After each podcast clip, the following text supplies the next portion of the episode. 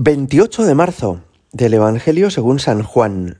En aquel tiempo salió Jesús de Samaria para Galilea. Jesús mismo había atestiguado, un profeta no es estimado en su propia patria. Cuando Jesús llegó a Galilea, los galileos lo recibieron bien porque habían visto todo lo que había hecho en Jerusalén durante la fiesta, pues también ellos habían ido a la fiesta. Fue Jesús otra vez a Caná de Galilea, donde había convertido el agua en vino había un funcionario real que tenía un hijo enfermo en Cafarnaún.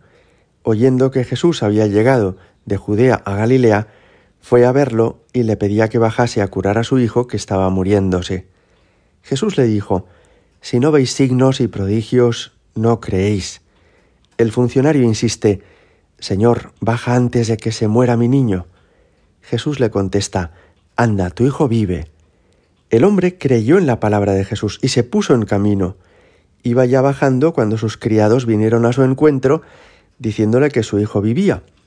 Él les preguntó a qué hora había empezado la mejoría y le contestaron Ayer a la hora séptima lo dejó la fiebre. El padre cayó en la cuenta de que esa era la hora en que Jesús le había dicho Tu hijo vive, y creyó él con toda su familia. Este segundo signo lo hizo Jesús al llegar de Judea a Galilea. Palabra del Señor. En los ejercicios espirituales San Ignacio nos enseña muchas formas de orar y hay una que puede ser particularmente útil para este tipo de pasajes de la Escritura. Es lo que él llama la aplicación de sentidos. Cerramos los ojos, nos imaginamos esta escena, vemos a los personajes, qué es lo que dicen, qué es lo que hacen, nos colocamos allí como si fuera una película, como uno más de los personajes de lo que está ocurriendo, y escuchamos cómo hablan, y captamos con los sentidos interiores de la imaginación cómo fue la escena y sobre todo lo que hay en el interior de Jesús, sus sentimientos y actitudes, lo que esto nos revela sobre cómo es Jesús. Pues bien, Jesús, que había vivido toda su infancia y juventud en el norte de Palestina, donde está Galilea, era conocido por sus vecinos. Y estos, al principio, desconfían de que él vaya a ser el Mesías, porque lo conocen tan bien eso piensan ellos, que les parece imposible que un chico, que es muy bueno, pero que les parece muy sencillo, muy normal, tan parecido a los demás, sea tan excepcional como ahora dicen en otras regiones de Palestina.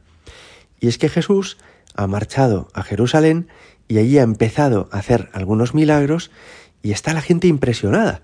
Hay muchísimas personas que se acercan a él que le van pidiendo que cure a un enfermo, que visite a alguien que necesita ayuda.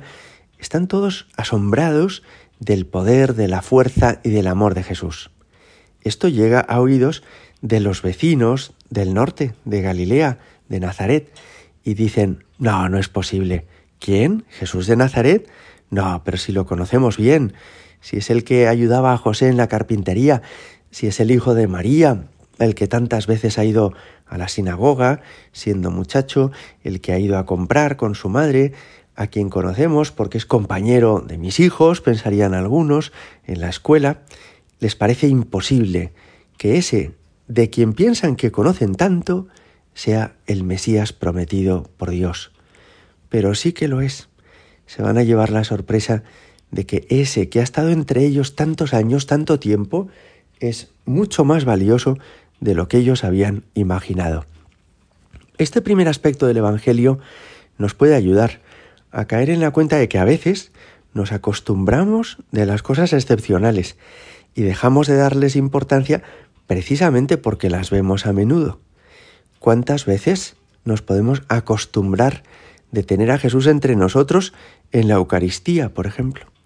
¿Cuántas veces nos podemos acostumbrar a tener la suerte de tener una parroquia cerca de casa y que el Señor esté presente en nuestro barrio o en nuestro pueblo, porque allí llegó la iglesia hace mucho tiempo. Deberíamos vivir todos los días dando gracias a Dios. Jesús, qué afortunado soy, que hay un sagrario en mi pueblo, en mi barrio, es decir, que tú estás aquí en medio de nosotros. Y eso que me ha podido parecer normal en algunos momentos de mi vida, que me he acostumbrado, verdaderamente es excepcional. También esto nos ayuda a no minusvalorar a las personas que tenemos cerca.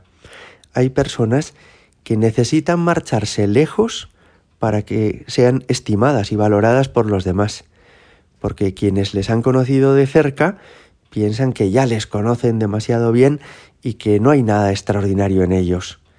Bueno, pues hoy podemos pensar cuánta gente conozco cerca en mi familia, entre mis vecinos, que soy un verdadero afortunado por tenerlos tan cerca. ¿Cuántas personas hay que a lo mejor triunfarán cuando salgan de esta zona y que entonces sí diré, ah, yo lo conocí, cuando en realidad soy tan afortunado de tenerles todos los días a mi lado? Un segundo aspecto nos llama la atención. Este funcionario real, que tenía un hijo que estaba muy enfermo y que estaba a punto de morir, le pide a Jesús que baje para tocarle.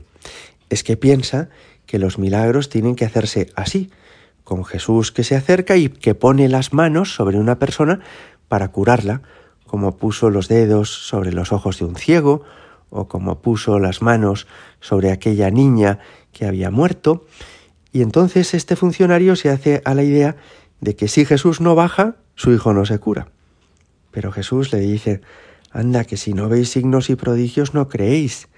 Y después le dice, tu hijo vive. No hace falta que baje. Puedo hacer los milagros también a distancia. No hace falta que esté allí en tu casa. Desde aquí puedo curarle. Esto también nos llama la atención, porque nos ayuda a confiar en el poder de Jesús a la manera en la que Jesús quiera. No hace falta que Él haga los milagros como a mí me gustaría, sino como Él quiera. Y también nosotros podemos hacer mucho bien a distancia, cuando ayudas económicamente al tercer mundo, cuando rezas por otra persona, cuando escribes un correo electrónico o llamas a alguien por teléfono, también tú, como Jesús, puedes hacer mucho bien aunque estés a muchos kilómetros de esa persona. Gloria al Padre y al Hijo y al Espíritu Santo, como era en el principio, ahora y siempre y por los siglos de los siglos. Amen.